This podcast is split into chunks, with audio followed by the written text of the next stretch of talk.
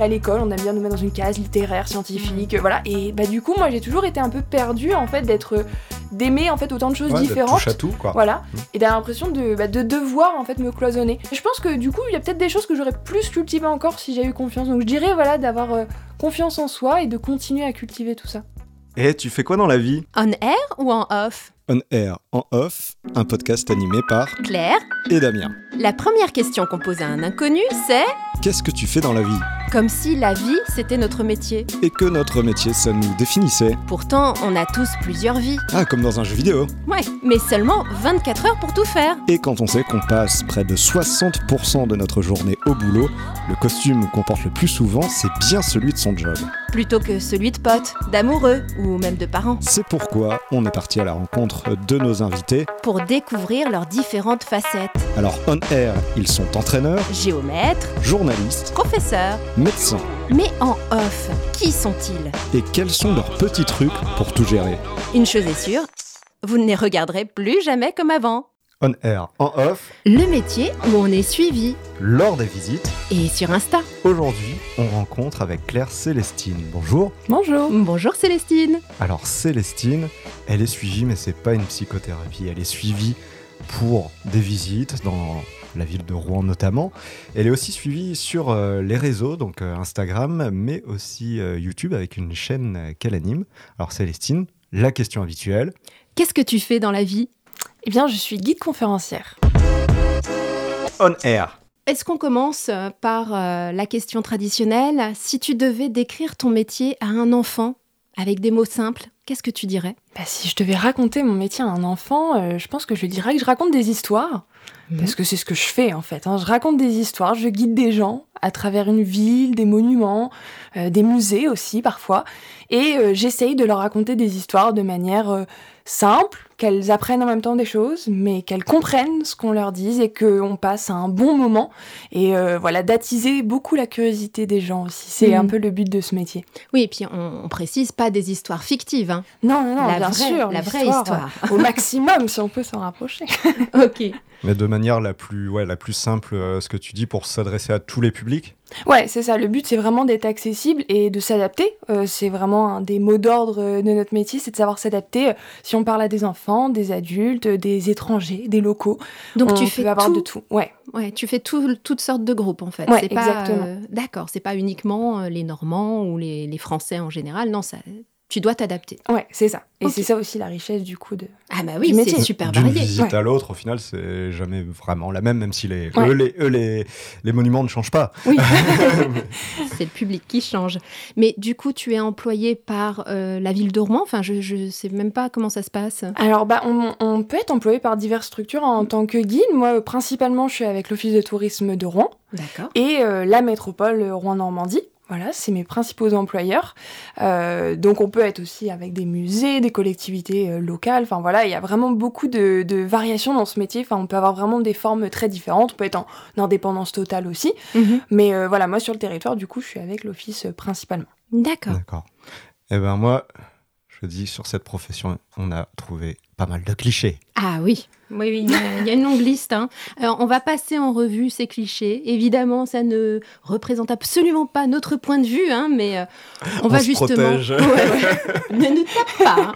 En revanche, c'est bien de les déconstruire ces clichés. Alors, euh, bah, par exemple, Ah Damien. bah, le premier, c'est qu'en fait, les guides, euh, ce sont des historiens ou des profs d'histoire ratés. Du coup, ils n'ont pas réussi à atteindre ce niveau, donc ils sont devenus guides pour un petit peu rester quand même dans leur domaine d'études.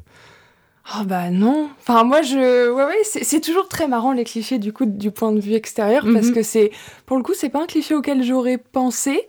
Euh, bah alors faut savoir qu'effectivement un guide conférencier peut être euh, prof d'histoire aussi. En fait on peut parfois être avoir différents métiers. On est souvent historien. En fait, nous-mêmes, puisque généralement pour être guide, euh, il faut avoir un niveau en histoire. Euh, surtout que maintenant il y a des réglementations, ce qui n'existait pas forcément avant. On pouvait accéder un peu au niveau de guide euh, avec euh, des concours locaux, etc. Donc, mais c'était souvent des amoureux du patrimoine, des Oui. personnes qui étaient professeurs quand même. Oui, parce que j'ai quand même encore lu ça sur Internet. Ils, mettent sur certains sites qu'on peut accéder à ce rôle-là sans avoir de formation précise. ouais, Mais c'est plus le cas, c'est ça. Aujourd'hui, c'est réglementé. Ouais, c'est ça. Depuis, c'est la loi, il me semble, 2012 2012-2013 qui réglemente. Et euh, en fait, avant, il y avait une pluralité de cartes, parce que moi aujourd'hui j'ai la carte de guide conférencière. Et avant, il en existait plein, plein de niveaux. Il y avait des guides interprètes, euh, voilà, par rapport aux langues, guides locaux, nationaux. Enfin, il y avait vraiment plein de sortes de, choses qui existaient des concurrences du coup un peu Mais pas terribles entre ça mmh. et euh, voilà cette loi en fait elle a annulé tout ça elle a mis une seule carte de guide conférencier donc on est voilà tous on a le même statut c'est une carte nationale. T'as une carte un peu comme le FBI, tu la prends. Exactement. je peux la mettre autour du cou. Ah, c'est drôle, ouais. Et en fait, il y a un concours pour avoir cette carte ou c'est selon du coup, non, maintenant, c'est les études. Euh, on peut y accéder. Moi, par exemple, j'ai fait la voie du master donc euh, un master en histoire. Donc c'est pour ça que quand je dis on est des historiens, euh, voilà, techniquement on a le, même niveau. Mhm. Euh, c'est juste qu'après nous on fait le choix de se spécialiser. faut quand même attester de certaines UE, donc les unités d'enseignement quand on est à la fac, notamment en langue ou en guidage. Donc pardon, moi j'ai fait des stages dans lesquels j'ai guidé. Donc il y, a des modules guidage. Ouais, ouais, ouais, complètement. Ah il y a des masters. Ah moi c'était un peu spécifique, on va dire en fait. Hein, où tu apprends à répéter suivez-moi. Si tu... non, comment ça se passe à, tenir un drapeau. Euh. le bon port du drapeau. non, ce qu'on va nous apprendre, en fait, finalement, il n'y a pas beaucoup de choses qu'on peut apprendre parce que mm. c'est beaucoup du terrain. Bah Après, on peut nous apprendre un peu quand même à construire euh, notre visite, c'est-à-dire à savoir faire nos recherches, à savoir où se documenter. C'est surtout ça, en fait, qui est mm. la préparation en amont. Et après, devant les mm. gens, bah, c'est en faisant. Euh, donc, parfois, peut-être quand on est stagiaire au début, c'est peut-être un peu nul quand on est on n'est peut-être pas très à l'aise, on ne sait pas trop répondre aux questions. On a du mal à s'adapter, hein, parce qu'encore une fois, c'est vraiment de l'adaptation. Et ça, c'est des choses avec lesquelles bah, voilà, on s'améliore au fur et à mesure, ou pas, et puis on change de voie. Mais, mais euh, voilà, c'est en faisant qu'on devient pas forgeron, mais guide. voilà, exactement. Et alors justement, tu parlais des langues, donc en histoire, tu en as fait, tu parles combien de langues, toi? Euh, Alors, euh, je suis pas très impressionnante, en fait. Hein. Je parle anglais, c'est tout. Non, mais tu sais, déjà, histoire et anglais, moi, je trouve ça super. C'est déjà hein, pas mal. Hein. c'est déjà beaucoup. Parce qu'un des autres clichés sur les guides, c'est qu'ils disent qu'ils parlent plein de langues pour, voilà, pour les visites, etc. Mais au final, c'est toujours approximatif. Bah, c'est ça, encore une fois, avec la carte de guide qu'on a actuellement, il faut avoir au moins une langue étrangère. D'accord. Alors, on n'en mode pas 3, 4, 5. Il y a des gens, des fois, qui m'ont dit, ils pensaient que pour être guide, il fallait 4 euh, bah, langues, des choses comme ça. Cru, tu vois, par exemple. Non, mm. euh, après, voilà, tant mieux, hein, si euh, tu sais parler russe, mm. italien, enfin, c'est très bien, tu vas correspondre à des clientèles aussi, c'est très avantageux. Mais effectivement, il y a des guides qui n'ont que l'anglais comme moi. moi, je suis très à l'aise quand je fais mes groupes, enfin, j'ai pas de soucis. Après, j'ai des collègues qui sont moins à l'aise en anglais ou qui sont un peu plus âgés et mm-hmm. qui laissent, ont laissé un peu de côté les langues et qui font parfois les visites qu'en français ça arrive. Mm. Mais en général, si on n'est pas à l'aise, on ne le fait pas. Il faut que ce niveau d'anglais soit validé par un TOEFL, un TOEIC ou quelque chose ou pas fort Il faut avoir quelque chose. Alors moi, j'ai le CLES, par exemple, que j'ai passé à l'université, qui est un sorte de TOEIC euh, gratuit euh, qu'on peut passer à la fac. Mais mm. effectivement, il faut attester, encore une fois, ça quand on fait le dossier pour la carte de guide, il faut attester son niveau par euh, quelconque mm. moyen. Mais, D'accord. Et l'Office du tourisme de Rouen, par exemple, propose des, des j'allais dire des interprètes, tu vois, lapsus, des guides dans combien de langues en fait? Euh, alors, il y en a beaucoup de différents, je ne ah saurais pas te dire combien exactement.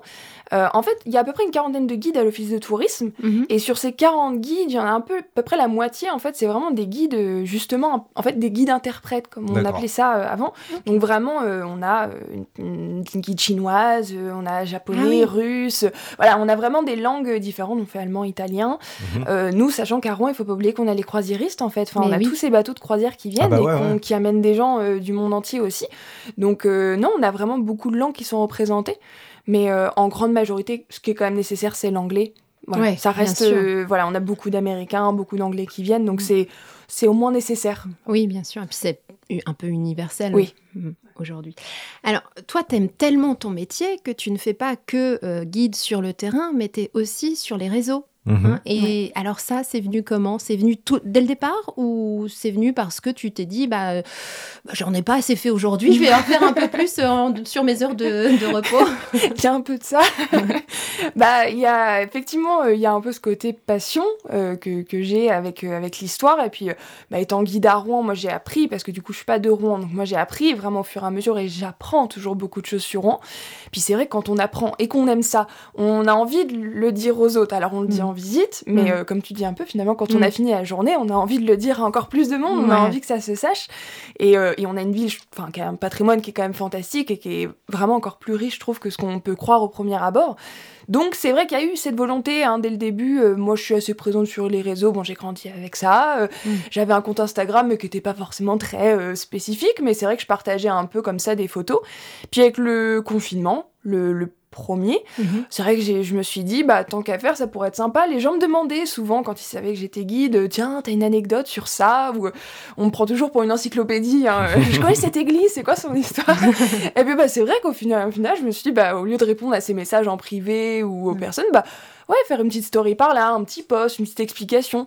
Et, euh, et après est venue l'idée de faire une chaîne YouTube. Parce que je me suis dit, euh, bah, autant en faire carrément des vidéos et pouvoir présenter aussi euh, en image vraiment en fait mon propos, pouvoir vraiment illustrer ça. C'est-à-dire que tu vas sur, pardon, excuse-moi, sur le terrain et tu, tu décris, enfin, tu, tu décris l'endroit, le, le, bâtiment, le monument. Ouais, par exemple, ouais, c'est ça. Je vais, je vais prendre des, des, soit des sujets plus ou moins précis et puis du coup, je m'amuse à aller prendre ça en vidéo et voilà. Et moi, ma, question, c'était justement, tu as fait ça pendant le confinement, enfin vraiment lancé, c'était bah, parce que les guides ne travaillaient pas, justement. Ça te permettait un petit peu de, voilà, de t'évader aussi, de te faire euh, du bien plutôt que de rester enfermé, quoi. Ouais, bah oui, oui complètement. Ça a aidé aussi euh, mentalement, quoi. Ouais. Complètement. Nous, c'est vrai que ça a été hyper compliqué, hein, parce que, enfin, forcément, confinement, donc arrêt total d'activité, bon, ça presse comme beaucoup de gens, mhm. mais euh, finalement, même quand on a pu reprendre les activités, nous, on est resté quand même presque sans rien, parce parce qu'à partir de, de mai, juin, juillet, voilà, il n'y a pas de touristes. Mm. Les croisières ne sont pas revenues. Donc nous, c'était un été euh, voilà, extrêmement morose en fait, parce que voilà, on reste des gens du coup passionnés et on était assez tristes. On avait beau essayer de se mettre sur des petits projets entre nous, mm. on prend toujours ce temps-là pour euh, essayer d'agrémenter nos visites, mais bon, c'était quand même pas la même chose. Et euh, bah, c'est vrai que finalement, voilà, les vidéos, ça m'a permis de, comme tu dis un peu, m'évader aussi.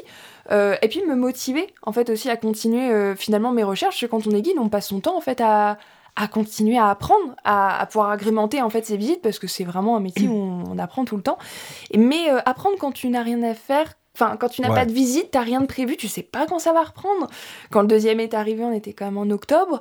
Donc nous, on rentrait déjà dans une période creuse. On se disait, mais quand est-ce qu'on va retravailler? Ça va être dans six mois? Ça va être quand? Et c'est vrai que bah, quand t'as pas de but, Enfin voilà, il y a un moment, la passion, elle, est là, mais bon, euh, le moral, il est plus trop là, donc tu sais pas quoi faire. Oui, à quoi bon, quoi. Voilà, quoi. Ah mm, mm. Donc euh, voilà, ça, ça a été le projet un peu pour me dire, voilà, comme ça, je vais bosser des thématiques qui m'intéressent, mais que j'arrive pas à motiver, et puis euh, voilà, un peu m'évader, faire des nouveaux projets. super. Ça, ça a lancé plein de de, enfin, de, vocation, hein, c'est vrai. Hein, un podcast. N'est-ce pas? Est-ce qu'il serait pas l'heure d'une petite. Ah, bonus, bonus, bonus, bonus, question bonus? Question bonus. Alors, tu vas choisir 1, 2, 3 ou 4 et on te pose la question ah. qui correspond. Ok, euh, 3. Alors, 3. Est-ce que tu aurais une, une anecdote pardon, marrante qui t'est arrivée lors d'une visite? Une fois que ça a repris, hein, évidemment. Oui.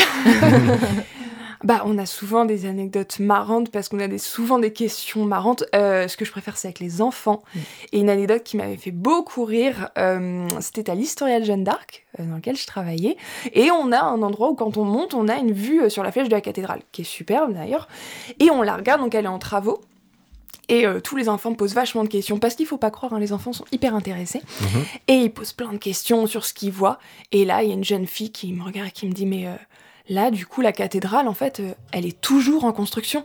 Ah Depuis euh, que je lui ai dit le, 11e siècle. Et elle me dit, mais ils ont toujours pas fini. ah, c'est drôle. Les feignants, quoi. Donc ça m'a fait beaucoup rire parce que je m'étais dit, voilà, on l'a jamais vu comme ça. Mais, bien sûr. Et donc, tu as ton compte Instagram qui est en lien, là, par contre, avec l'histoire, le patrimoine. On est loin du côté égocentrique hein, qu'on retrouve euh, parfois sur les, réseaux sociaux. Est-ce que voilà, tu peux nous, détailler un petit peu, par exemple, euh, peut-être la, dernière chronique que tu as faite? Ouais, alors là, euh, par exemple, alors il y avait la fête de la science. Euh, qui est un événement que moi j'aime bien parce que j'aime bien les sciences et euh, qui est Histoire, peu connu. science, langue. Mais où va-t-elle s'arrêter quoi ah, J'aime beaucoup de choses. bah, sinon, je pense que je ferais pas ça. Mais ouais, je suis très curieuse et c'est vrai que les sciences, je trouve ça hyper intéressant. L'histoire des sciences est très peu connue parce que justement, c'était pas un sujet qui est hyper attrayant pour les gens. Et du coup, bah, je me suis mis en tête de tous les jours pendant la fête des sciences, c'était 10 jours. J'ai proposé chaque jour en fait une anecdote sur euh, les sciences et Rouen. Donc, par exemple, un personnage, tel musée sur les sciences. On va essayer d'expliquer en fait les, les, histoires. Et ça, c'est un format qui plaît en fait, ce, ce côté un peu rendez-vous euh, voilà, nouveau. Donc ça, c'est des choses que je mets beaucoup en place euh, sur des périodes où il y a des fêtes. Là, par exemple, arrive le Noël, donc je vais euh, refaire ce que j'avais fait l'année dernière qui est beaucoup plu. Ça m'était venu le 1er décembre, je m'étais dit, un calendrier de l'avant sur l'histoire. Mais c'est top. Excellent. Mais du coup, euh, j'ai bossé comme une dingue. Heureusement qu'on travaillait pas et qu'on était confinés. Et en fait, tous les jours, je mettais euh, une anecdote et ensuite j'en proposais. En fait, je proposais deux, par exemple, deux monuments et euh, je proposais aux gens en fait de voter. Et du coup, voilà, le monument qui avait le plus de voix, bah, le lendemain, je donnais une anecdote dessus. Donc évidemment, c'était un gros boulot parce qu'il fallait que pour chaque jour, j'ai deux anecdotes de près. Mais oui, bien sûr. Parce que tu faisais tout à l'avance, du coup. Bah du coup là je l'ai pas fait très à l'avance parce qu'en fait du coup je m'y suis pris vraiment au dernier moment. Bon la première nuit j'ai travaillé je sais plus jusqu'à 3 heures, je suis en train de faire toutes mes anecdotes. Moi je suis partie sur des choses que je connaissais, hein. du coup j'ai essayé de prendre le, plus simple, c'est-à-dire d'abord un peu les anecdotes que je connais et après au fur et à mesure j'ai essayé de prendre de l'avance. Là cette année par exemple j'ai commencé. Donc tu vois, là on est en novembre, j'ai déjà commencé pour essayer de cette année d'être en avance et de pas avoir à bah travailler euh, dans, le, dans le rush. Donc euh, voilà, c'est beaucoup des anecdotes que, que, je donne pour essayer de donner envie aussi aux gens d'aller plus loin. En fait, de, et de se déplacer. De se déplacer, vraiment aller voir. Des bons plans aussi, ça je trouve ça bien parce que c'est vrai que dans la culture c'est toujours difficile la communication, on fait mm. beaucoup d'entre-soi. Euh, moi j'ai les infos mais parce que ça m'intéresse et quand je mm. parle d'une expo, en fait on me dit souvent mais je ne savais pas que ça avait lieu. C'est vrai, c'est vrai. Et ça c'est une grosse difficulté. Donc du coup, voilà, dès que je vois des choses, des bons plans passés, des expos, des événements dans des musées ou quoi, ou bah, même la culture en général, hein, même des concerts, des choses qui me paraissent intéressantes et euh, voilà, qui sortent un peu de ce qu'on voit, bah, j'essaie de le partager aussi. Mm. Et, euh, et, ça, je suis assez fière finalement parce que j'ai souvent beaucoup de gens qui m'ont ensuite envoyé des messages bah, Je suis allée voir ça, je suis allée voir ça parce que tu en as parlé, ou du coup, je suis allée voir ce musée. Et euh, bah, ça, c'est super parce que c'est vraiment mm. le but. Quoi. Et, et tu passes combien de temps par contre à faire une vidéo par exemple? À peu près euh, bah, par exemple, quand j'avais un rythme très régulier, là je l'ai plus gardé beaucoup, mais à peu près deux semaines, je mettais une vidéo toutes les deux semaines. On va dire que c'est à peu près le temps qu'il me faut pour préparer, tourner, monter. Oui, parce que c'est ça, pour le coup, ça fait pas partie de ton métier de faire euh, du montage de vidéos, de, de t'occuper du son. Euh, donc c'est ouais, c'est encore un boulot en plus. c'est encore un. Alors ça, bah pour euh, quand même, parce que c'est vrai que ce serait bizarre de me lancer là-dedans, même quand j'en ai parlé aux gens. Il faut savoir en fait, je fais des vidéos depuis que je suis ado en fait. Ah. Enfin non, même comme ça, parce que sur les vidéos, je suis toute petite. C'est un podcast, on ne voit pas, mais elle oui, montre très je, je suis très petite. Vraiment depuis que je suis petite, en fait, j'adorais piquer la caméra de mon père et faire des films. Hein, vraiment, j'adorais euh, voilà, créer des trucs. Donc, euh, dès que j'ai eu euh, le PC à la maison avec Windows Movie Maker, qui était par défaut sur le PC, je montais des choses. Donc, en fait, c'est déjà quelque chose pour lequel j'ai une appétence et mm. quelques compétences aussi. Mm. Même si, bon, je me suis mise aussi à niveau. Mais je suis pas partie là-dedans comme ça non plus pour rien. Enfin, c'est parce qu'aussi, c'est quelque chose que j'aime beaucoup, en fait, réaliser euh, des vidéos. Oui, est-ce qu'on peut faire une parenthèse? Tu as quel âge, Célestine? J'ai 25 ans. 25 ans, ouais, tu es ouais, super jeune. Personne à suivre. Et oui, oui, oui, parce que tout ce que tu fais déjà, à mon avis. Alors, justement, par rapport à ces différents univers, donc euh, le terrain avec différents publics déjà, ensuite Instagram, ensuite YouTube, est-ce que tu dois adapter ton propos à tes différents publics? Est-ce que tu sais maintenant ce qui plaît à tel public? Est-ce que les publics sont différents? Est-ce que sur Instagram, tu n'as pas les mêmes gens que sur euh, YouTube? Comment ça se passe? Euh, Alors oui, c'est encore une fois, c'est vrai que je m'adapte hein, à chaque plateforme. bon ça, encore une fois, du coup, le métier guide aide à ça, à savoir s'adapter. Entre effectivement Instagram et YouTube, j'ai pas exactement les... J'ai des personnes en commun, évidemment, mais par exemple sur YouTube, je constate avec mes statistiques que j'ai pas mal de personnes aussi âgées par, qui ne sont ah pas forcément sur Instagram, par exemple. Les gens, on va dire, plus de 50 ans, même par exemple, toute cette euh, catégorie, elle est finalement très présente quand je vois sur mes mhm. statistiques YouTube, alors que sur Instagram, beaucoup moins, parce que c'est des gens qui ont, d'ailleurs souvent dans les commentaires, ils me le disent, euh, je vais pas forcément Instagram, mais euh, je vais peut-être venir suivre ce que vous faites, et voilà. Mhm. Donc euh, j'ai, voilà, des catégories un peu différentes. après, ça reste quand même, en général, des gens de Rouen, Seine-Maritime, Normandie, mhm. ou des Normands exilés, beaucoup. Ah oui, ah voilà, la nostalgie, quoi. Bah c'est ça, qui ont beaucoup la nostalgie, soit qui sont nés là ou qui ont déjà vécu là, ou voilà, qui sont déjà venus et qui ont envie toujours d'en savoir plus.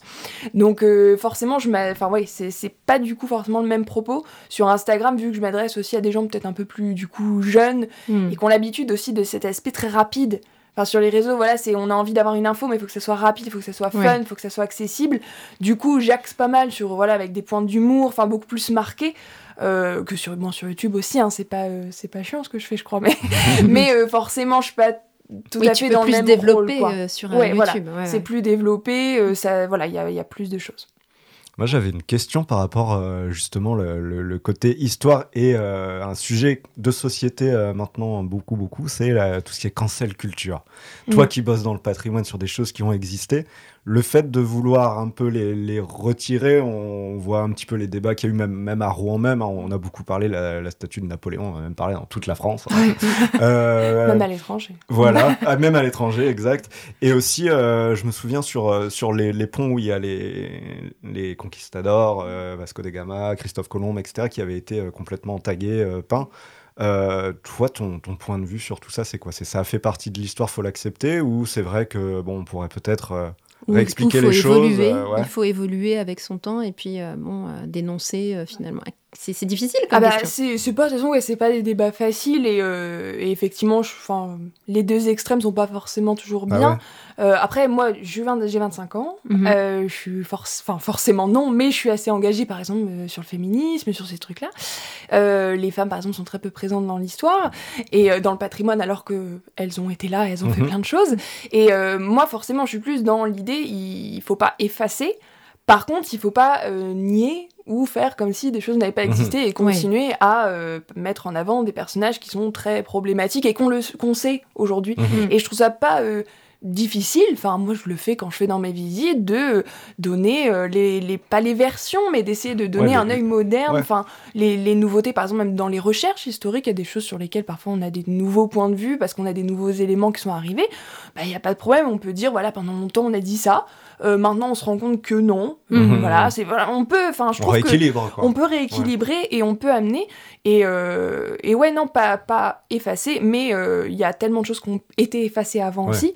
Il faut, quoi, voilà, mhm. faut peut-être une certaine justice aussi. Et parfois, c'est vrai que c'est pour ça que ça peut être mal vu par des puristes. Vraiment, l'histoire de se mhm. dire en fait, on nous efface mais c'est qu'on a effacé aussi plein de choses et plein de gens avant. Et euh, c'est normal, en fait, d'amener un nouveau point de vue.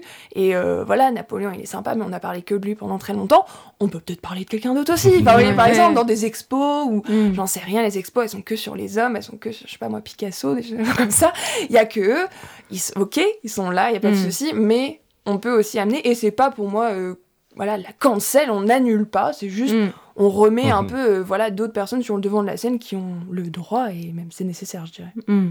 voilà bah, c'est très raisonnable, ma foi. C'est très juste, euh, je suis totalement d'accord avec elle. Ouais, Oui, oui. Est-ce qu'on n'en viendrait pas à la réalité du métier, c'est-à-dire euh, peut-être la description d'une journée type quand tu travailles bah, à Rouen, ta journée habituelle Comment ça se passe? Bah, alors une journée type, alors c'est plutôt un, enfin moi quelque chose que j'adore dans ce métier, c'est qu'il y en a pas beaucoup hein, des journées type. C'est très très très différent d'une journée à l'autre. Alors c'est quelque chose qu'il faut accepter, hein, je mm. dirais quand faut pas aimer la routine quand on est guide. Alors quand est-ce que tu as ton planning alors? Comment comment tu connais tes heures? Comment tu connais tes, tes visites? Enfin. Bah alors ça alors ça peut se faire euh, un peu en avance. Hein. Par exemple, euh, on parlait tout à l'heure des visites de l'office de tourisme euh, qui sont fixes. Par exemple voilà tous les samedis, on sait qu'il y a telle ou telle visite. Bon ça c'est fait à l'avance. L'office de tourisme nous prévoit à l'avance, il nous disperse sur les visites. Donc voilà, il y a des visites qui sont déjà prévues sur les six mois à peu près. Euh, chaque programmation, on a nos dates. Et ensuite, bah, c'est à la demande en fait, parce que du coup, évidemment, ils reçoivent des demandes de croisières, d'associations, d'écoles, de groupes. Ah et, euh, et, eux essayent de répartir euh, voilà, les plannings selon aussi nos disponibilités, selon les guides.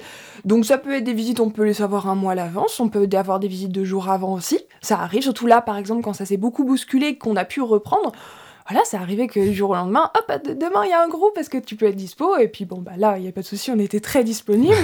mais euh, oui, ça peut être vraiment du dernier moment quasiment, ou même en remplacement d'un collègue malade. Mais, euh, mais alors, ça, ça, veut dire que tu travailles combien d'heures par semaine? Est-ce que c'est euh, classique 35 heures par semaine ou comment ça se passe?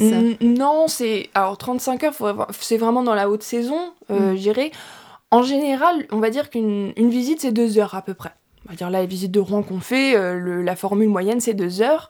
Donc euh, sur une journée type, par exemple, on va en faire une le matin, 10h midi par exemple, on peut avoir un 14-16 heures, c'est assez rare d'avoir 17, euh, 19, hmm. ça arrive. Hein. On peut hmm. enchaîner trois visites, c'est difficile quand même de faire plus, parce que vous voyez au bah, niveau des horaires... aussi quoi. Et voilà, il y a toute la préparation. Donc de toute façon, si on ne travaille pas sur le terrain en physique, on peut travailler aussi à côté, euh, bon ça du coup dans des horaires qui nous arrangent tous, hein, mm. le soir ou le matin. Mais euh, voilà, en général, du coup c'est compliqué, on va dire, estimer euh, en, nombre d'heures parce que c'est voilà c'est très variable aussi. Pour les auditeurs qui, enfin pour les, jeunes qui souhaiteraient se lancer dans ce genre de métier, ça veut dire que quoi? Que les, les heures ne sont, sont comptabilisées? Enfin tu parlais de la préparation. Est-ce que ça, c'est compté dans votre contrat ou pas du tout? Ou est-ce qu'on vous paye que à l'heure de visite? Tu vois ce que je veux dire? Par exemple, je fais le, parallèle avec les profs. Les profs ont peut-être que 18 heures sur le terrain au collège. Je parle des profs de collège. Mais ils ont toute la préparation qui leur est rémunérée quand même euh, pour, euh, en vue de faire ces cours. Donc, est-ce que c'est la même chose dans votre... Euh, Alors, pas forcément. Euh, après, encore une fois, ça dépendrait peut-être aussi des structures dans hmm. lesquelles on travaille. Euh, on peut avoir effectivement des formations ou des, des forfaits d'heures de hmm. préparation pour des nouvelles visites, par exemple, qui nous sont payées. Après, voilà, on travaillera peut-être un peu plus, peut-être un peu moins, ça mhm. dépend. Euh, effectivement, on peut avoir ça, mais euh, tout n'est pas comptabilisé comme par exemple un, professeur. C'est pas autant. Après, du coup, ça justifie aussi avec un taux horaire qui est plus élevé. Mhm. Euh, voilà, généralement, parce qu'on est obligé, comme on disait, de travailler moins en, en, termes d'heures, par exemple, de visite sur le terrain. Ouais, On peut pas faire 9 mhm. heures bah par jour. Enfin, c'est pas possible. Donc, du coup, notre taux horaire est aussi plus élevé, forcément un peu pour, compenser ça. D'accord, c'est plus comme ça que ça fonctionne. Et pour rester sur, euh, sur les jeunes qui voudraient se lancer euh, dans ce métier, qu'est-ce que tu leur donnerais comme, euh, comme conseil Et aussi, à l'inverse, bah, qu'est-ce qu'il ne faut pas faire ou ne pas avoir comme mm. caractère? Bah alors, ce qu'il faudrait avoir, je dirais, il faut vraiment être passionné et avoir vraiment envie de transmettre. Mm-hmm. c'est hyper important d'avoir vraiment cette envie de partager avec les gens. Euh, de pas faire ça pour euh, des questions, je sais pas, égocentriques ou euh, juste parce qu'on a envie de parler et que les gens nous hmm. écoutent. Peut-être dans ce cas-là, faites prof d'histoire, je sais pas. oh le petit tacle Oh le petit tacle Mais parce que c'est vrai que parfois les gens me... enfin, nous prennent pour des profs d'histoire qui parlent dans la rue en fait. Ah, c'est vrai. Ils ont cette idée de en fait faites un cours d'histoire mais devant des gens. Non, ça n'a rien à voir. on n'est pas, du tout là pour ça. Donc, hmm. Donc faut vraiment avoir cette envie de, de, faire ça, de d'échanger avec les gens. Euh, de pas avoir peur bah, de ce côté, euh, pas du tout routinier, euh, qui ça peut être du coup, du coup très précaire. Enfin, forcément, selon les situations là, comme on a vécu, par exemple, bah oui, hein, on peut avoir des mois. Exactement. Mm. Faut pas avoir envie d'un boulot tranquille, routinier, dans un mm. même environnement tout le temps. C'est un métier qui bouge beaucoup. Est-ce qu'il faut avoir plusieurs cordes à son arc justement pour parer à l'éventualité de pas de visite pendant un moment? Enfin, est-ce qu'il faut Bah, ça peut être bien. Il y a beaucoup de, guides hein, qui le font. Euh, qui peuvent d'ailleurs être profs, euh, par mhm. exemple, parce que mhm. du coup, si par exemple moi j'ai un master, euh, je, peux techniquement voilà, être en contractuel avec l'Académie de Rouen, par exemple. Donc il y a des, des, guides qui sont profs ou qui ont des activités alors là, il y a de mhm. tout, parce que c'est quand même des gens souvent assez créatifs, donc il y en a qui ont des activités même manuelles, des artistes. Hein, euh, j'ai des collègues qui sont artistes plasticiens et guides. Enfin, vous voyez, ça peut être combiné effectivement avec mm. d'autres activités pour pallier un peu à ces périodes d'inactivité. Et, toi, en tant que guide conférencière, tu arrives à te faire un salaire euh, correct par mois? Enfin, si tu veux donner chiffre ou pas, mais ça va pour en vivre ça... bah, là, Quand il n'y a pas de Covid. Hein. Ouais, ouais, ouais. bah, c'est un peu compliqué, c'est un peu tout, tout chamboulé. Euh, moi, j'ai la chance de cumuler plusieurs contrats, donc ça me permettait de à peu près réussir à en vivre. Euh, voilà, après, je vis pas dans une grande maison avec quatre enfants. Et j'ai, voilà, je suis encore un peu en mode étudiante, hein, Mais euh, c'est, on va dire que c'était bien parti. Enfin, franchement, on va dire en dehors, si on enlève la situation Covid, et par exemple, même cet été, quand ça a repris, ça va. Euh, moi, j'ai la chance d'avoir vraiment des institutions qui m'emploient et qui, euh, en plus, enfin voilà, me donnent euh, suffisamment de visites. finalement, par solidarité aussi. par exemple, on a pas mal de guides aussi qui sont âgés, mhm. nous, dans, dans, dans, les guides à l'office de tourisme. Et bah, dès que ça a repris, il y en a qui n'ont pas hésité à prendre le téléphone et à dire à l'office écoutez, nous donnez pas de visite donnez-les aux jeunes qui ont ah, besoin, ah, parce que nous, euh, voilà, on n'a pas forcément besoin, c'est bon. Et du coup, c'est vrai que par solidarité, on a eu quand même euh, suffisamment de visites pour, euh, pour pouvoir en vivre, donc ça, c'est plutôt cool. Mais voilà, ça va être encore un peu compliqué, je pense, jusqu'à l'année prochaine, où on mm. espère qu'à partir du printemps, ça puisse être à peu près revenu à la normale. Ouais. Mm. Ok. Eh ben, une petite bascule, je crois. Hein. Bah, ma foi, je pense qu'on en arrive à la partie. En off. En off. Quand tu étais petite, quel métier te faisait rêver? Est-ce que tu songeais déjà à être guide ou c'était absolument pas? Enfin, je veux dire, c'est rare qu'enfant on dise je veux être guide conférencière. Alors, qu'est-ce qui te faisait rêver enfant? Alors, j'avais beaucoup de rêves, hein, mais on va dire qu'une chose qui était très récurrente, c'était d'être archéologue. Alors, c'est pas très loin. Ah, hein, c'est pas loin. Ah pas loin. Il y a quand même un Indiana Jones, tu as vu euh, les films oui, petite Ouais, je pense que ça a démarré ma passion pour Harrison Ford et l'archéologie. ça rappelle l'épisode 11. Tout à fait. Et alors, finalement, Harrison Ford, euh, non. Bon, non, mais tu, pas très archéologue, mais... non, mais un peu décevant, le garçon, mais tu pourras écouter l'épisode 11. Et alors, pourquoi pas archéologue aujourd'hui? Qu'est-ce qui t'a euh, fait bifurquer? Est-ce que Bah franchement, euh, moi je suis partie euh, après le bac du coup dans mes études d'histoire, j'ai toujours eu cette idée un peu d'archéologue mais qui était en arrière-plan. Je suis pas quelqu'un qui aime bien me donner des objectifs hyper précis. Enfin, en fait, j'aime bien toujours laisser la porte ouverte. Mhm. Et du coup, je suis allée en histoire parce que c'était ce qui me passionnait en me disant l'archéologie sera peut-être une option. Bon, je, je l'ai étudié, du coup j'ai choisi le parcours archéologie je trouvais ça passionnant. Ah oui, donc c'était quand même ouais, j'ai dans vraiment, ton idée. Euh, quoi. je suis restée dedans. Ah ouais, donc. Euh, Mais dans le côté métier, en fait, c'est là où je me suis rendu compte de ce qui me plaisait aussi, c'est que euh, je me rendais compte qu'être archéologue, alors pas l'aspect, effectivement, il y a du terrain, puis il y a de la recherche, j'avais déjà conscience depuis longtemps parce que je m'étais déjà renseignée, hein, du coup. Mhm. Donc ça, je savais, c'était pas une découverte. mais par contre, le fait qu'en fait on ne transmette pas beaucoup en fait ce qu'on recherche parce que finalement quand ils trouvent des choses oui alors ils peuvent publier des articles faire des voilà mais c'est de l'entre-soi encore une fois. C'est-à-dire que c'est les autres archéologues qui vont être au courant. Il n'y a pas de partage. Il n'y a pas de partage avec le public. Mhm. et en fait c'est là où je me suis dit en fait ce que j'aime bien et ce qui me passionne c'est quand il y a un truc qui me passionne j'ai envie de le raconter aux gens. Et j'ai mhm. envie en fait que les gens soient aussi passionnés que moi et que ça attise leur curiosité. Et c'était quand le déclic? Quand est-ce que tu tu as eu cette euh, révélation, entre guillemets, cette réalisation? Bah, c'est vraiment euh, ouais, au cours de. J'irai vers la fin de ma licence, en fait, euh, où j'ai commencé à avoir ce, cette idée-là et que je me suis dit non, j'ai suivi des visites guidées. Euh, parce que du coup, là, je m'intéressais aussi bah, à la ville, je connaissais pas. J'ai fait des visites dans des musées, puis je me disais, oh, c'est trop cool quand même parce que, de faire ça. Petite parenthèse, tes études, c'était à Rouen? Oui, oui, oui, c'était à l'université de Rouen. D'accord, et du coup, tu venais d'où? Je viens de Louviers du coup dans l'air. Donc je suis arrivée vraiment dès le début hein, de, de, ma licence et euh, bah voilà petit à petit je découvrais et puis je me disais en fait c'est ça qui m'intéresse et quand j'y repensais quand j'étais petite c'est ça en fait que j'aimais hmm. c'est euh, raconter euh, presque j'ai même hmm. endormi mon père en lui racontant toutes les divinités égyptiennes quand j'étais petite. Ah oui. c'est toi qui racontais les histoires à ton oui, père. Oui c'est ça moi je racontais les histoires. La version des rôles. Et c'est ça en fait que je me disais mais en fait c'est ça quand je, je, voilà quand je parlais aux gens c'est ça qui m'intéressait et puis bah après j'ai concrétisé ça quand j'ai fait un qui était quand même assez généraliste, qui était quand même histoire patrimoine et qui me permettait de voir aussi encore une fois différents métiers. Euh, ça permettait de voir les différents musées, des, enfin différents métiers du musée, archives mhm. et guide. Et c'est vrai qu'encore une fois, bah, avec le stage, en fait, je me suis dit, euh, oui, c'est ça.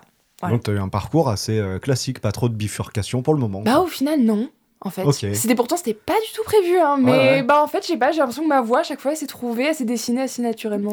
super. Mais du coup comme on est dans le dans le en off à, côté euh, de tout ce qui est histoire etc, tu as peut-être euh, d'autres euh, passions, d'autres hobbies. Qu'est-ce que ah. tu fais dans ton temps libre? Alors on sait pour les montages vidéo. Oui. Déjà ça c'est un truc. En dehors aussi de ça alors. en dehors de ça, bah alors j'ai pas le temps. bah, en fait c'est vrai que je suis un peu quand il y a un truc qui me passionne c'est un peu hyperactive Hein, sur, euh, ah. sur ça. Très euh, curieuse, euh, j'aime beaucoup lire. Ça, c'est quelque chose depuis que je suis toute petite. Alors, j'ai beaucoup de frères et sœurs, je suis une famille nombreuse. moi, j'étais la dernière de cinq. Et entre deux, il y en a trois qui sont ajoutés. Ah, c'est vrai. Voilà, ah donc, beaucoup de frères et sœurs. Alors, si on calcule 8. Ça fait 8, du coup. et en plus de ça, il faut rajouter qu'on était famille d'accueil. Donc, on avait des enfants qui venaient en plus. Enfin, voilà, du coup, j'ai toujours été entourée, très entourée. Donc, j'ai appris à lire bah, très tôt, en fait, aussi. Euh, éveillée très tôt, je pense que ça a participé à ça. Euh, j'étais passionnée de voir ce que mes grands frères et sœurs écoutaient, regardaient. Donc, en fait, j'étais très euh, stimulée. Hmm. Et, bah, en fait, c'est vrai que j'étais très hyperactive quand j'étais petite sur la musique, la danse c'est, j'ai fait de la danse pendant très très très très longtemps, jusqu'à ce que je parte quasiment euh, à la fac en fait. Danse euh, classique, Alors, contemporaine moderne jazz. Moderne jazz. Voilà. Et après j'ai fait un peu de contemporaine aussi au lycée. Donc euh, c'est vrai qu'en fait tout ça rejoint euh, finalement quand j'y réfléchis un peu l'aspect aussi visuel que j'aime bien avec les vidéos dont on parlait. Mhm. J'aimais mhm. beaucoup créer en fait des choses, euh, que ce soit des, spectacles, voilà, des, des vidéos, des, des, montages, je sais pas, peu importe, des films. J'avais même pensé, hein, enfin au cinéma par exemple, mhm. euh, à la réalisation vraiment de vidéos parce que pareil, je regardais plein de films, j'adorais ça. je faisais beaucoup de choses, mais euh, voilà, je suis quelqu'un, mais en même temps, j'avais peur de m'éparpiller peut-être aussi, parce que du coup, j'aime tellement de choses que. À être curieux, finalement, bah, on peut s'éparpiller. On veut toucher à tout, mais en tout cas, tu as réussi à bien cadrer, quoi. Oui, tu resté dans un truc. Euh, d'accord. Mais quand tu euh, prépares une visite, justement. J'imagine que quand tu dois préparer une visite, c'est pas pour en faire qu'une. J'imagine que tu peux la répéter plusieurs fois. Alors, est-ce que tu prépares tes visites un peu comme le comédien qui prépare une scène euh, Est-ce que tu, tu, prépares les bons mots, les, mots d'esprit, euh, les petites anecdotes? Est-ce que tu prépares tout ça en amont ou ça te vient naturellement sur, euh, sur le terrain une fois que tu es avec ton groupe? Est-ce qu'il y a de l'impro? Il y a beaucoup d'impro. Euh, moi, j'aime pas du tout euh, écrire ce que je vais faire. Ou, euh, je sais qu'il y a des guides ou des personnes qui aiment bien en fait avoir cette sécurité un peu d'écrire et d'avoir sa trame. Moi, vous verrez mes trames, c'est un trait, cathédrale, deuxième trait. Ah en fait, j'aime pas du tout. je mets toujours, bah, je mets mon contenu avec mes dates, voilà, les, un peu les faits. Et après, j'aime pas du tout en fait me, me, donner un cadre très précis parce que bah, je trouve que ça enlève en fait toute la spontanéité. Hmm. Et puis comme on disait tout à l'heure, finalement, comme on s'adapte aussi aux gens qui sont devant nous, bah, si les gens qui sont bretons, moi j'en sais rien, du coup, bah, je vais peut-être lier avec quelque chose que je sais d'eux, j'en sais bah rien. Oui, excellent. Euh, des, des, enfants, bah, on va pas... Et c'est vrai qu'en fait, j'aime beaucoup rester dans la spontanéité. Euh, après, voilà, à force, il y a des choses où tu fais une anecdote une fois, tu te dis, tiens, ça marche bien, bon, bah, tu vas peut-être la refaire une deuxième fois. Oui, donc c'est ça, il y a quand même. Voilà, non, c'est un peu de la comédie. Mais je suis persuadée que ça doit être un petit peu ça. Tu dois, les choses qui fonctionnent bien, tu les gardes euh, un peu puis on voit les infos qui plaisent aussi. Des fois, on se dit, nous, il y a des trucs qui nous semblent super intéressants, puis en fait, les gens, ils ont l'air de. Bah, s'en fichent donc on se dit, bon, non, la prochaine fois, je vais peut-être pas raconter ça, c'est peut-être de trop. Et bien, justement, aussi, ça, c'était une de mes questions par rapport. à parce qu'il y a tellement de choses à dire, j'imagine, sur chaque lieu que tu visites avec un groupe. Alors comment tu tries? Comment tu choisis que ça, tu vas en parler et ça, non, parce que tu n'as pas le temps? Enfin, Comment tu fais pour... Euh, bah ça, euh, ce qui est cool, c'est que j'ai une grande liberté hein, de, de, faire euh, ce que je veux. Et moi, par exemple, je sais pas, en fait, j'aime bien que ça soit vivant et j'aime bien relier ça, en fait, avec la, la vie, un peu le concret. Hmm. Par exemple, je trouve que Rouen, c'est génial parce qu'on peut vraiment se plonger un peu dans le Moyen-Âge. On a des maisons qui étaient déjà là, enfin, on a plein de trucs qui étaient déjà là. Et essayer de dire juste concrètement, au lieu de, je sais pas, balancer plein de termes d'architecture et des trucs qui sont... Enfin, moi, en fait, m'intéressent pas mhm. forcément. Je trouve que c'est trop précis et on va pas les retenir en fait. Mais c'est trop abstrait. c'est trop abstrait. Mm. Mais dire bah Genre, est-ce que c'était pavé par terre? Est-ce que là, les gens, ils marchaient là? Est-ce que ça, elle était déjà là? Comment les gens, ils vivaient leur quotidien? Et en fait, ça, c'est hyper intéressant. C'est un peu aussi, dans l'histoire en général, une, démarche qui est plus moderne aussi, qu'on n'a pas fait pendant longtemps et que maintenant, les historiens plus modernes font. moi, dans mon cursus, c'est un peu ce que j'ai appris aussi. parce que les gens peuvent, euh, peuvent se projeter là-dedans. Voilà, ce, et surtout quand on a, par exemple, des enfants, Mm. Euh, oui, on a beau leur dire Moyen-Âge, on... Mm. ouais, mais finalement, bah, se dire c'est quoi en fait une journée pour quelqu'un du Moyen-Âge, l'aspect, la place de la religion, j'en sais rien, enfin plein de choses comme ça, de, mm. le commerce. Et en fait, c'est moi j'aime bien rendre ça vivant. Donc, oui, par rapport à, je pense, d'autres collègues, je suis peut-être pas la plus précise sur des termes super précis, sur les dates, ça m'intéresse pas trop. Et, euh, et de toute façon, moi en tant que cliente. Je veux dire, de l'autre côté, j'ai déjà vécu et euh, je pense qu'on retient pas toutes les dates et tous ces trucs-là. Et on ça a peut même devenir chiant rapidement, quoi. c'est ça. Est-ce qu'on. Mais j'allais te le proposer, mhm. ma chère Claire. Petite question bonus. On repart sur le même principe, 1, 2, 3 ou 4 Bah, 2. Allez. Alors, 2. ah Bonne question, ça.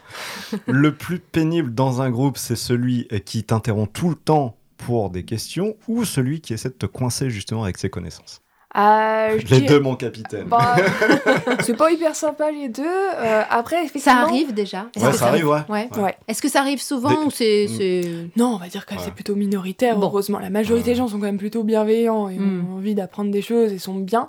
Après, moi, j'ai aussi, euh, je, je, sens le fait d'être euh, une fille assez jeune quand je eh débarque. Euh, bah, dans les groupes, parfois, on me regarde un peu et on me demande Mais t'es stagiaire hmm. Enfin, vous êtes stagiaire Vous travaillez plus longtemps Et il y a ce côté, ouais, va pas, va pas vraiment hmm. être au niveau. Alors là, tu leur fais un truc carré. Voilà, là, des fois, j'essaye d'être. Puis en fait, ils voient assez rapidement qu'en bah, fait, bah, oui, bien sûr. j'ai bossé mon sujet, hein, je suis pas hmm. venue là les mains dans les poches. Donc, ouais, je dirais c'est plus embêtant quand essaie de nous coincer parce que du coup j'ai l'impression qu'on ouais, on ne prend pas forcément au sérieux et qu'on aurait envie de montrer qu'on n'est pas bon et que même parfois du coup le métier de guide en fait c'est un peu raconter n'importe quoi puis euh, hmm. on n'y connaît rien ça je trouve ça dommage Mais, euh, mais c'est des gens qui peuvent être assez facilement aussi, euh, justement, on peut les. Pas, pas nous, bah, du coup, nous-mêmes les coincer, en fait, presque les prendre à leur propre jeu. Parce que si vous nous posez une question et qu'on ne sait pas, euh, moi, j'ai pas de problème à dire euh, Oh, bah ça, je sais pas, je, je, vais pas précisément la réponse, mais c'est une mm. bonne question, euh, je vais mm. chercher pour une prochaine fois, ou je sais pas. Puis du coup, les gens se sentent un peu bêtes parce qu'ils auraient envie de vous énerver, et en fait, que, en fait, t'es là, bah non, puis de toute façon, je l'ai dit, je suis pas, mm. enfin, je peux pas tout savoir sur tout, c'est pas possible, en fait, en tant qu'être humain. Ah, du, du coup, il y a pas une petite guerre qui se crée, genre où tu lui poses une question, où tu. ouais, après. non, tu pour essayer de le coincer aussi, quoi. Bah, ça va, généralement, j'essaie plutôt de désamorcer un peu le truc, parce que sinon, après, ça met une mauvaise ambiance, puis les, hmm. les gens en général sont... Ah Donc c'est plus ça. Mais les gens posent des questions, c'est bien. Des fois, ça peut être un peu... Surtout quand le temps, il passe, on se dit, euh, oui, bon, il faudrait peut-être avancer. Mais au moins, on se dit, bah, les gens, ils ont envie de, ils ont envie de savoir ce que je raconte, et au moins, c'est hmm. peut-être plus sympa quelqu'un qui écoute pas ou qui essaye de nous coincer. Bah ça part d'un meilleur sentiment, quoi. Ouais, carrément. Et alors, le... sur Rouen, ton lieu favori, ce serait quoi? Alors mon lieu la favori. Colle. Ouais, ouais bah, ah non mais il y en a plein. Ouais c'est ça. non tu ne nous en donnes qu'un seul. C'est justement pour ça que c'est dur. bah ouais c'est ça c'est assez compliqué. Euh, après là où je me sens bien quand même je dirais que c'est euh, c'est autour de l'être Saint-Maclou. D'accord en fait, je trouve que là, bah, en plus, moi, j'ai du coup connu la, réouverture avec le chantier de restauration. Euh, j'ai bossé aussi là-bas, donc c'est vrai que j'ai vraiment eu un peu tout l'insight, tout comment ça se passait, tout ça. Et euh, bah, je trouve ça super parce que c'est une sorte de petite bulle. Enfin, comme on rentre dans un passage pour rentrer dans une cour, et puis tout d'un coup, on a l'impression que tout autour, euh, les bruits de la ville, ils sont plus là. Enfin, c'est très silencieux. C'est Et je sais pas, il y a une petite parenthèse, en fait, un peu verte, et puis on, est vraiment euh, ouais, plongé pour le coup dans l'histoire, et dans une histoire qui est plurielle. Il y a ce côté, bah, en même temps c'était un lieu de, mort, puisque c'était un cimetière, mais en même temps c'est passionnant, parce qu'on n'a pas beaucoup, euh, enfin c'est quelque chose qui est super exceptionnel, donc ça nous permet d'aborder des thématiques aussi qu'on n'aborde jamais. Et puis euh, même moi, des fois, toute seule, si je me balade, j'adore aller, et puis m'asseoir sur un banc, et puis juste avoir cette ambiance, en fait, cet environnement qui est agréable. Donc voilà, parmi les endroits que j'adore à Rouen, on va dire que c'est ce qui me hmm. vient en tête. Est-ce qu'il y en a un qui te gonfle au possible, mais qu'il euh, faut quand même visiter parce que c'est incontournable Est-ce qu'il y a un endroit vraiment qui est sur, euh, surcoté peut-être? Bah peut-être je, je me suis pas encore assez lassée. Je sais pas encore si je, me suis lassée. Tu ne serais pas euh. en train de désamorcer là? Franchement, après non, il y a des aspects franchement, je trouve Ou que, tu as trop fait, peut-être peut-être que tu as trop visité un endroit et que franchement, maintenant, euh, tu as envie de passer à autre chose, non? Il n'y a pas de... Bah, en fait, je dirais sans... Ouais, si, si on reste sur cette logique, par exemple, la cathédrale, ouais. elle est... Euh, elle est incontournable, elle est incontournable, l'histoire est fascinante. Mais c'est vrai que par exemple, quand des fois on a l'impression que les visites, on a envie d'accès que là-dessus, hmm. je me dis en fait c'est dommage parce que du coup c'est un peu l'arbre qui cache la forêt. en fait, derrière il y a plein de choses.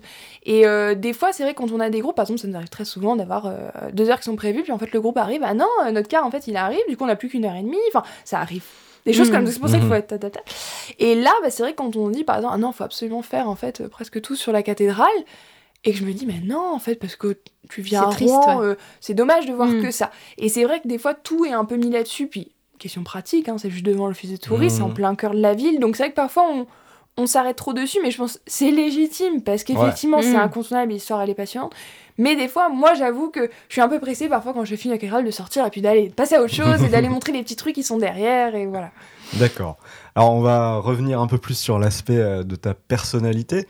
Parmi tes collègues euh, de travail, les autres guides, euh, collègues de, tous les jours, quel aspect de ta personnalité ils ne connaissent pas forcément et ils seraient qui serait surpris d'apprendre. Pardon, j'arrive plus à parler. On l'a refait ou pas? C'est la, la, surprise. C'est la surprise. Surpris, je suis pas sûre. Après, par contre, je suis peut-être euh, beaucoup plus déconneuse que peut-être je peux le paraître parce que je suis quelqu'un en fait d'assez calme mhm. euh, enfin en extérieur parce qu'en fait pas vraiment en intérieur mais du coup j'essaye de, tu projettes cette image là je projette un, mhm. je sais qu'on me l'a souvent dit d'ailleurs enfin mhm. dans des évaluations par exemple de travail on m'a souvent dit que justement c'est une qualité chez moi c'est que j'étais calme c'est que j'avais beaucoup de sang-froid et à l'intérieur tu penses et si tu savais c'est ça voilà dans ma tête je me dis mais euh, alors oui sur un certain plan mais en fait pas forcément et ça c'est vrai que quand il y a des collègues à qui on commence à parler de vie privée, de, par exemple même d'enfance, quand je raconte tout, enfin le fait que je faisais des films d'horreur, des trucs comme ça. bah là, en fait, il y a ce côté effectivement qui pourrait être assez surprenant de se dire, euh, c'est vrai que je suis quelqu'un qui écoute beaucoup. En plus, je suis pas quelqu'un qui m'impose beaucoup. Enfin, euh, mm. voilà, c'est ma personnalité euh, d'être comme ça. Donc, tu n'es pas l'enfant sage que, que les gens imaginent. Voilà. Voilà. Et ça, depuis que je suis petite, c'est toujours ça. Parce que même à l'école, hein, les maîtresses pensaient que je suis quelqu'un de très calme, je faisais mon travail, ça allait. Puis en fait, derrière, souvent, même ça faisait rire mes frères et sœurs ou mes parents de se dire Ah oui, bon. alors derrière, c'est pas qu'elle est méchante, mais ça, ça envoie, quoi. voilà. C'est super. Mais on espère que les collègues écouteront le podcast, hein, comme ça, ils auront les une piste de discussion.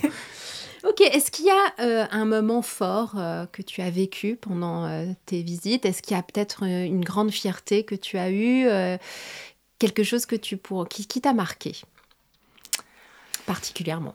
Alors, quelque chose qui m'a marqué, si je pense à un moment fort qui était assez émouvant pour moi, j'ai fait une visite du quartier Saint-Maclou. Mhm. voilà, un, jour. Et puis, c'est la première fois que je faisais cette visite. Euh, donc c'était très nouveau, euh, voilà, je pas de trame encore, hein, c'était vraiment un peu euh, voilà au gré des rues. Puis j'avais un groupe super sympathique et on arrive au bout d'une rue, c'est la place du lieutenant Aubert.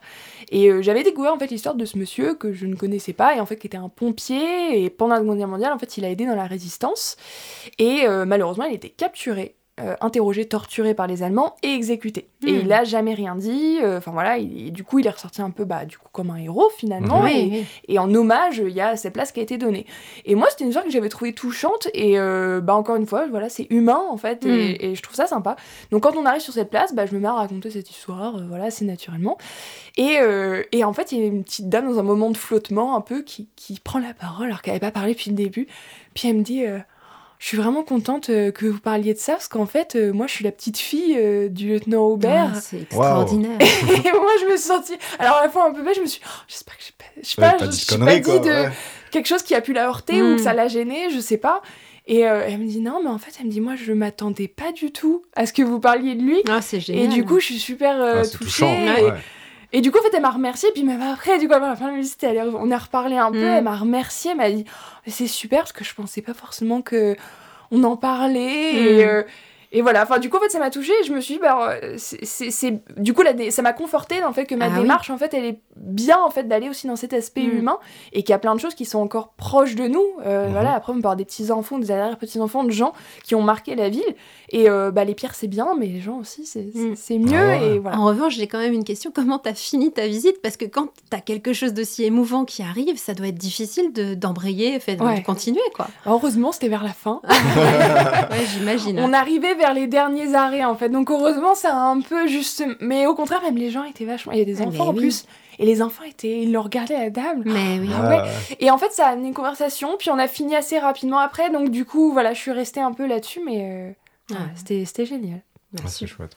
Très beau moment. Ah ouais, ah ouais non, on aurait aimé le vivre, mais on l'a vécu un peu avec ce que tu as dit. Damien enchaîne maintenant. Euh, bah, c'est la fin de la visite. non, mais on, va retourner la question. Après, à l'inverse, une déception qui a pu t'arriver. Après, ça peut être, euh, voilà, ça peut être euh, vie pro comme perso. Hein. C'est mm. un truc où tu te dis, bon, bah ouais, là, dommage. ça a été dommage. Mm. Quoi. Mm. Franchement, j'avais pas beaucoup. Hein. Enfin, bah, c'est plutôt tant mieux. voilà. Après, bon, je suis pas très vieille non plus. J'ai envie de peut-être beaucoup des moments, je ne sais pas de déception. Euh, non, enfin, des gros moments de déception. T'as jamais eu une visite où tu t'es dit, franchement, ils étaient galères, ce groupe, euh, c'était pénible, c'est dommage. Si pas des je gens ne l'aurais pas prise. Est-ce que ça arrive d'ailleurs qu'il y ait des groupes qui fassent une visite parce que ça fait partie de leur programme, mais qu'en fait, mm. ils s'en foutent euh, et ils font pas d'efforts? Enfin, Est-ce que ça arrive, ça? Alors, ça peut arriver. Mais en fait, ce que je dirais, c'est que dans ces moments-là, en fait, euh, il y a toujours parmi un groupe une personne en fait qui est intéressée. Enfin, moi, ça m'est jamais arrivé d'avoir un, groupe avec genre tout le monde qui s'en fout. Mm. Euh, et du coup, là, oui, je pourrais avoir cet aspect-là. Après, il y a des visites plus ou moins sympas, forcément. Il y a des gens avec qui, euh, qui échangent plus. Mm. par exemple, quand on fait avec des collégiens qui n'ont pas trop envie d'échanger, mm. parfois c'est compliqué. Mais franchement, en majorité, comme il y a toujours des gens qui s'intéressent, bah des fois, dans ces cas-là, j'essaye de m'accrocher à eux et de me dire, ok, là, il y a des personnes qui sont moteurs Et euh, alors peut-être que les autres bon, s'en ficheront tout, voilà. Mais au moins si je peux avoir fait quelque chose d'intéressant pour une ou deux personnes, en fait, bah c'est toujours ça. Pas, t'as pas perdu ton temps. Et du coup voilà, j'ai pas mm. perdu mon temps et c'est ça qui est important parce qu'au final, moi je suis pas là pour imposer euh, ma passion et que les gens, enfin voilà, des fois on a tous nos sensibilités. Et euh, mais si au moins je me dis à quelques personnes et du coup ça c'est toujours plus ou moins arrivé, je dirais. Donc voilà, je dirais que la plus grosse déception, euh, c'est peut-être le, Covid. Hein. en fait, euh, c'est ça, quoi. Il en a déçu beaucoup, ce, ce, bah sacré Covid, Mais est-ce qu'il y a des nationalités, peut-être, euh, comme, comme tu échanges avec tes collègues, est-ce qu'il y a des nationalités qui sont plus ou moins difficiles à gérer Est-ce que enfin, peut-être que c'est complètement cliché, mais il paraît que les personnes asiatiques sont plus réservées, donc c'est mm. peut-être plus compliqué justement de mener une, une visite avec ce genre de, personnes, ou pas du tout, ou c'est kiff-kiff, il y a toujours des gens effectivement intéressés. Bon, ça, il y a comme toujours. Ben, effectivement, des gens intéressés. Après, moi, j'ai du coup, je suis quasiment que des publics anglophones. Par mhm. exemple, les publics asiatiques, ça, moi, je les côtoie pas forcément d'aussi près. Mais entre eux, même des Américains, des Anglais, mhm. des Australiens, on voit un peu les différences. Moi, j'aime bien les Américains ils sont hyper enthousiastes, ils sont hyper enthousiastes et je me oh, rappelle. Oh, ah, mais les premières fois que j'en avais fait à l'Easter Jeanne d'Arc, c'était le premier groupe d'Américains et c'était des jeunes étudiants. D'accord. Et en fait, c'était génial parce que dès qu'on rentrait dans une salle où je leur racontais un truc que, voilà, habituellement, public français me regarde, mm-hmm, oui, d'accord, intéressant. Mais là, c'était là, waouh, amazing Et ils sont hyper. Et en fait, c'est génial parce que t'as l'impression de raconter des trucs, mais euh, à se renverser. Et là, quand je racontais ça de Jeanne d'Arc, enfin, et ils étaient, ils me regardaient avec des yeux et ils étaient à fond dedans. Et, et bah c'est sincère enfin ils sont mhm. voilà ils sont comme ça. Et en fait bah ça c'est super agréable parce que ah c'est vrai direct quoi. voilà t'es vraiment en direct les français sont quand même hein, assez réservés euh, hmm. on le voit en fait du coup en comparaison quand hmm. on a d'autres publics on se dit oui non on est assez alors ça veut pas dire des fois t'as des gens toute la visite ils te regardent on a l'impression qu'ils s'emmerdent et puis à la fin ils viennent et ils disent génial. c'était super j'ai adoré je dis, mais ah, ah bon? Ah d'accord, parce que ça se voyait pas. Alors comment américain, bah tu le vois. Et si ce que tu lui dis, bah ça l'embête, ça, se voit aussi très vite ah quand ils ont envie de passer à autre chose. Hein, ah d'accord. Ça, se voit, ils sont, ils sont très expressifs. Ils sont très sincères en même temps. Donc ça peut être difficile. Nous, c'est vrai qu'on nous le présente souvent comme un public assez difficile parce qu'ils sont hyper sincères, hyper euh, voilà. D'accord. Mais euh, je trouve que du coup, si on les suit, si on se dit ok, voilà, je, je les suis dans leur délire, bah en fait ça peut être hyper cool. Et du coup voilà, moi j'aime bien. Eh ben, ça m'amène à une autre question euh, qui est assez euh, euh, banale par rapport aux nationalités. Est-ce que, est-ce que, est-ce que tu as des pourboires quand tu fais des, des visites? Et est-ce que c'est encore d'actualité? Les Américains sont, sont généreux, les Français beaucoup moins. Est-ce que c'est encore ah, vrai pas la culture, ouais. Bah euh, alors oui, on a des on a des pourboires. Hein. Euh, honnêtement non, parce que je crois que mes plus gros pourboires euh, c'était des Alsaciens. Alors ah non, pas, bah en plus pas forcément parce que si on a des Américains qui viennent par exemple sur des croisières, parfois ils ont pas forcément des euros avec eux. Ah. En fait, parfois. Mais tu prends les dollars, non? Je fais l'échange. Bureau de change. C'est quand même pas mal. c'est 20 centimes. Hein. Vous pouvez y aller là. Mais c'est vrai que voilà, du coup, ils ont pas toujours en fait. Alors, euh, c'est vrai que parfois ils sont embêtés, même d'ailleurs, mm. euh, de pas avoir, alors que les Français ont toujours. Mm. Et parfois, les Français, euh, bah, au contraire, en fait, sont très généreux. Ah, d'accord. et plus quand c'est des gens qui sont pas d'ici. Alors, c'est pas que les Rouennais sont. je sais pas, c'est pas les Normands, mais. L'interprétation euh, qui peut être faite euh, dans les médias. euh, mais c'est qu'en fait, eux, ils sont plus parce qu'ils sont chez eux. Ils sont pas en mode touriste, euh, voilà, comme nous quand on va à l'étranger, enfin à l'étranger dans d'autres régions. Mais non, en fait, moi, quand j'ai des Français, parfois j'ai des groupes, par exemple retraités, voilà, choses comme ça. Bah, en fait, ils ont pas mal d'argent. Mhm. Ils payent pas forcément très cher, ou même pas du tout. Si c'est des groupes organisés, par exemple, eux, ils payent pas vraiment de leur poche comme ça directement. Et du coup, bah, si ça leur plaît, ils n'hésitent pas à donner même des billets. Enfin, ah, ça peut être vraiment euh, des, des, gros pourboires. Et du coup, bah, ça fait plaisir parce qu'on ah, se dit bah quand même, il y a déjà toujours un, un, coût de base, donc en plus, ils donnent. Donc, euh, non, franchement, moi, les Français me donnent pas mal de pourboires finalement. bon, et eh bien, nous avions racheté un petit peu la hein, l'image des Français, c'est bien. Est-ce que toi, tu donnes pas de pourboire, Claire? Jamais. ah, moi, j'en mets un peu quand même, euh, dans les cafés et tout. Alors, est-ce qu'on passerait pas à la gestion du eh temps Parce que euh, avec sa vie de guide, sa vie sur les réseaux, eh ça prend pas mal de temps. Alors, comment tu t'organises pour. Euh, est-ce que tu t'organises déjà Parce que tu disais que tu es très spontané. Tu dis très spontané, mais j'imagine pour tes vidéos, la programmation, la publication, c'est quand même. Il faut quand même s'organiser, il n'y a pas le choix là. Ouais, bah j'essaye de m'organiser parce qu'effectivement, moi sinon je suis très désorganisée. En fait, c'est si à un moment j'ai envie de travailler sur une visite, euh, je vais être capable de travailler pendant trois heures d'affilée euh, mhm. sans avoir le temps passé sur euh, le livre que j'ai trouvé, l'archive, parce que ça me passionne. Bah, c'est ton côté passion. Ouais. Voilà, et du coup, ça, mais ça peut être du coup problématique parce que je me disperse et voilà, j'ai du mhm. mal à m'organiser.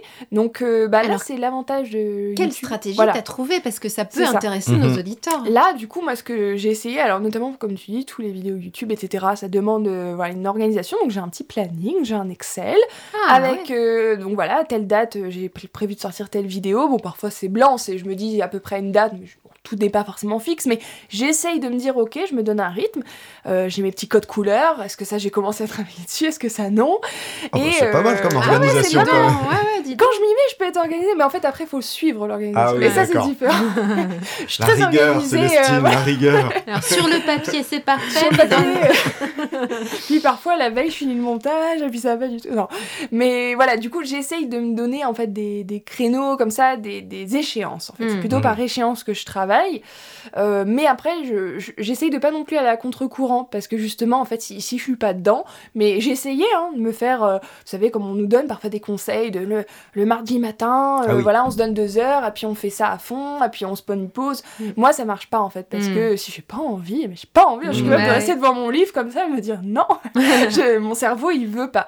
Et du coup, ça, c'est vrai que je, du coup, je reste sur un peu quand même de, de la spontanéité en essayant de forcer un peu la chose. Ça peut aider d'aller dans un environnement euh, qui nous aide. Moi, par exemple, le fait d'être guide, j'ai pas de lieu de travail à proprement parler, puisque c'est hmm. dehors. Donc, Parce que quand tu tournes, tu fais ça en extérieur ou depuis chez toi Ça un dépend, petit studio, un peu les deux. Euh, j'ai un peu chez moi, dans mon petit bureau que j'ai aménagé, un petit studio, et puis des plans euh, que je vais faire en extérieur, ça, ça dépend. C'est-à-dire que tu as un studio avec un fond vert pour te. Non, pas encore. La peinture est verte, quand tu penses, mais c'était ah, pas fait exprès.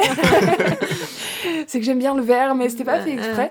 Mais oui, j'ai aménagé, on a une sorte de petit euh, bureau euh, de côté, et du coup, j'ai aménagé un peu pour pouvoir enregistrer mes vidéos. Mhm. Euh, donc, déjà, le fait d'avoir cet espace-là aussi m'aide, et d'aller, par exemple, en bibliothèque. bah, de toute façon, je suis obligée, parce que mhm. le fait d'être j'ai besoin souvent d'avoir des livres et tout. Mais de m'arrêter, de me dire là, je vais rester à la bibliothèque, et finalement, l'environnement, des fois, voilà, m'encourage un peu à rester concentré. Mhm. Mais voilà, j'ai vraiment un niveau de concentration qui est très bas. Alors, Donc, pour résumer, planning, tenter de le respecter et puis euh, bah, des fois d'aller dans des lieux euh, plus de travail. Quoi. Choisir son environnement pour euh, la concentration. Bon conseil, hein, fois. On bah, peut appliquer ça. On peut appliquer on ça. peut-être même hein, pour le podcast. Oui, oui, on devrait. Ok, alors peut-être que c'est le temps de bah, faire le bilan, hein. peut-être. Alors, tu es toute jeune, tu as 25 ans. Alors, on va. On, a revu la question. On a revu notre question, du coup, habituelle, mais à la sortie de tes études, hmm. ta priorité en sortant de la fac, c'était quoi? Qu'est-ce que tu te donnais comme euh, objectif? Euh, bah, mon objectif, euh, en fait, c'était vraiment de concrétiser le fait d'être guide. Mhm. alors en plus, moi, j'ai pas pu en fait trop ça passer parce qu'en fait, je travaillais déjà Vraiment, euh, le, juin, j'ai fini mes études, j'étais en train de faire le mémoire, j'avais déjà un contrat dans un musée. Ah, super. avec lequel j'avais fait un stage avant, et en fait, on m'avait proposé ça pendant six mois, euh, remplacement de congé mat. Donc mhm. en fait, j'ai pas eu trop cette rupture, et ça, c'était bien, du coup, ça m'a vraiment gardé dans un rythme hmm. euh, de travail, de vraiment pas avoir de, de temps mort, donc de vraiment commencer à travailler. Et du coup, dans ma tête, c'était voilà, faut, faut que j'avance, faut que je finisse euh, mon mémoire, faut que je fasse ça, et après euh, concrétiser le fait d'être guide. L'objectif c'était un peu d'être euh, d'être prise à l'office de tourisme, parce que pour moi c'était un peu quand même bah, l'institution principale. Donc tu as réussi Et j'ai réussi, et bah, j'étais un peu bravo, surprise, parce que moi j'ai l'impression que c'était... Enfin, je sais pas, que ça allait être... inaccessible Inaccessible, ouais, inatteignable. J'ai l'impression que c'était... Ouais, je me sentais... Enfin, j'étais peut-être pas prête. Puis je sais pas, d'être... Alors j'ai toujours un peu ce, complexe de me sentir trop jeune. Je sais pas hmm. pourquoi. Bon, le syndrome de l'imposteur, évidemment, mais ça on le vit tous, même quand on est plus vieux. Même quand on est plus vieux. On le voit avec beaucoup de métiers qu'on fait dans ce podcast. Hein. Il y a énormément de gens en fait. Hein. Mais c'est ça, on a du mal à se lancer. Et puis le côté guide, c'est le côté, on a des connaissances, il y a ce côté. Et puis c'est vrai que moi, les guides que je connaissais étaient quand même mm. plutôt âgés. Et, je me disais, mais non, ils vont, enfin, non, ils vont prendre. T'as eu envie de te dessiner des rides à un moment pour, être plus euh, légitime? justifier. Euh. alors qu'en plus, c'était bête parce qu'ils m'ont dit eux-mêmes, bah non, t'as déjà déjà beaucoup d'expérience en fait pour parce que j'avais effectivement essayé de cumuler pas mal de choses. Donc euh, ouais, j'ai toujours cet aspect très illégitime, mais j'ai essayé de m'accrocher et finalement bah voilà, ça, ça a payé et ça paye encore même aujourd'hui avec euh, tout ce que je fais. Mais c'est vrai comme je suis très indécis, j'ai toujours du mal à à me dire non ça je vais l'avoir. Et j'admire beaucoup les gens qui sont hyper déterminés mmh. et hyper euh, confiants voilà oui mais malgré tout tu t'étais donné un objectif et tu l'as atteint, et voilà tu l'as atteint ouais. Est-ce que dans, dans 10 ans tu te vois toujours guide? Bah euh, potentiellement, mais alors encore une fois, ah, moi je, je, n'aime pas du tout en faire des plans. Hein. encore une fois, c'est vrai que c'est quelque oui, chose tu pourrais peut-être archéologue finalement. Voilà, peut-être je finir archéologue, j'en sais rien. Euh, Steven Spielberg, ça sera moi. Ça. non mais je sais pas, mais j'aime bien me laisser de la place et euh, voilà, me dire en fait je viens un peu, un peu au jour le jour en fait. Hein, bon et donc peut-être à 25 ans, toi pour toi, du haut de tes 25 ans, réussir sa vie, ce serait quoi? Si tu, tu, te projettes dans 20 ans, tu seras heureuse si tu as fait quoi Eh bah, non. Je, non, t'arrives pas. Non, ouais, euh, non, je serais heureuse si je me sens heureuse là où je suis et dans ce que j'ai fait et avec les personnes avec qui je suis, parce que c'est important aussi. Mhm. Euh, enfin voilà, mais, mais non, je, en fait, je sais pas, j'ai peut-être aussi des, j'ai des parents qui ont des exemples. Enfin voilà, j'ai mon père qui a refait sa vie aussi tard, qui a changé de métier, qui a créé son métier. Enfin, j'ai des, j'ai des parents aussi qui ont des parcours comme ça et du coup, je pense que voilà dans ma tête j'ai pas d'exemple de me dire en fait là tout de suite c'est ma carrière et ça sera jusqu'à la fin t'as pas le truc linéaire que souvent des parents ont euh, toi dans ton cas c'est ça. ça donc c'est l'exemple que tu as eu euh, et tout enfin c'est vrai que mes frères et sœurs on est tous un peu comme ça on a eu plein de revirements aussi de situations et du coup je pense que ouais j'aime bien en fait me dire bah, je sais pas. Hmm. et euh, ce qui me rendra heureuse c'est ce qui me rendra heureuse dans 10 ans et voilà. Et peu importe. Bah, c'est super, c'est bah peut-être ça réussir sa vie, c'est d'être heureux euh, au, moment. où on fait le bilan. voilà, c'est ça. Alors ma chère Célestine, avais-tu dans cette grande famille un petit surnom quand tu étais petite? Bah non. Euh... C'est pas grave s'il y en avait pas. Non. C'était non, non, non, Mais... pas forcément. En revanche, si toi, tu, tu, pouvais, euh, par le miracle, peut-être des effets spéciaux, hein, pour le coup. Avec un hologramme. Un hologramme, te parler à toi-même quand tu étais enfant. Qu'est-ce que tu lui dirais à cette petite Célestine par rapport à la vie qui se prépare pour elle. Est-ce que tu lui dirais de changer certaines choses ou au contraire de, faire exactement ce qu'elle a prévu et que ça ira, tout ira bien? Qu'est-ce que tu lui dirais? Non, bah, je lui dirais de, de, continuer et de continuer à cultiver toutes ses passions, peut-être de prendre un peu confiance en elle quand même, parce que le fait de pas avoir confiance en moi, ça m'a beaucoup desservi, je trouve, sur le fait de poursuivre justement des passions, parce que des fois, voilà, je me sentais peut-être pas assez, pas assez légitime, pas assez bonne, pas assez tout ça. Et, euh, et en fait, c'est bête parce qu'en grandissant, c'est des choses où on m'a souvent dit, mais non, enfin, euh, non, t'étais bonne là-dedans, mais ça c'était bien, il fallait que tu continues. Et euh, il y a des choses peut-être que j'ai laissées parce que je me disais, non, ça me correspond pas, alors que en fait, je, me, dirais plus de vraiment continuer à suivre mon instinct et à pas hésiter à l'imposer, enfin à l'imposer dans le sens euh, à croire euh, en moi et hmm. même si... Euh, à te l'imposer peut-être à, toi-même. Voilà, à moi-même et à me l'imposer et à continuer à l'imposer et pas avoir peur non plus de ça, enfin de, de par l'impression que c'est justement pas être bonne dans une chose et, et que c'est bien aussi d'être euh, bonne ou intéressée par plein de sujets et qu'il n'y a pas de contradiction et que voilà, c'est des choses aussi des cases dans lesquelles on aime beaucoup nous mettre mm. et y compris à l'école, on aime bien nous mettre dans une case littéraire, scientifique, mm. voilà. Et bah du coup, moi j'ai toujours été un peu perdue en fait d'être d'aimer en fait autant de choses différentes. à tout, quoi. Voilà. Mm. Et d'avoir l'impression de, bah, de devoir en fait me cloisonner. Mm. Et, euh, et du coup, je n'ai pas non plus perdu toute ma vie, hein, mais je pense que du coup, il y a peut-être des choses que j'aurais plus cultivées encore si j'ai eu confiance. Donc je dirais voilà d'avoir euh, confiance en soi et de continuer à cultiver tout ça. Ouais. Eh ben, c'est un beau point final pour euh, Célestine. Ouais, je pense Du haut de ses 25 ans, il y en a beaucoup à dire, hein, déjà, c'est bien. je pense que beaucoup de gens pourront se reconnaître dans ce genre de cheminement. Et, et alors, allez-y, quoi. Ne lâchez pas, parce que finalement, on a tous euh, plein de choses à, à expérimenter. Quoi. Ouais, complètement. il ne faut bah pas abandonner. Quand on a un truc en tête, il faut y aller. C'est ça. Bah, merci énormément, merci Célestine. Beaucoup, Célestine. C'était un, super très moment. bon moment. Mm. J'ai envie de dire comme d'habitude, mais à chaque fois, ça se vérifie. Donc voilà, fin de l'épisode, Claire. Et, et on se dit à la prochaine fois. À très bientôt et merci encore. Merci à vous. Et voilà, on a passé une bonne heure euh, avec euh, Célestine. On l'a suivi un peu dans son univers. Ah, moi j'ai tout suivi. C'est très bien, très assidu. Claire. Alors la semaine prochaine, qu'est-ce qu'on fait? Eh bien, cette fois-ci, on va pouvoir écouter quelqu'un mhm. qui diffuse de très bonnes ondes. Ce sera à découvrir avec Guillaume la semaine prochaine, lundi, dans On Air, en off. Et d'ici là, vous vous abonnez, vous partagez. À très bientôt. Allez, salut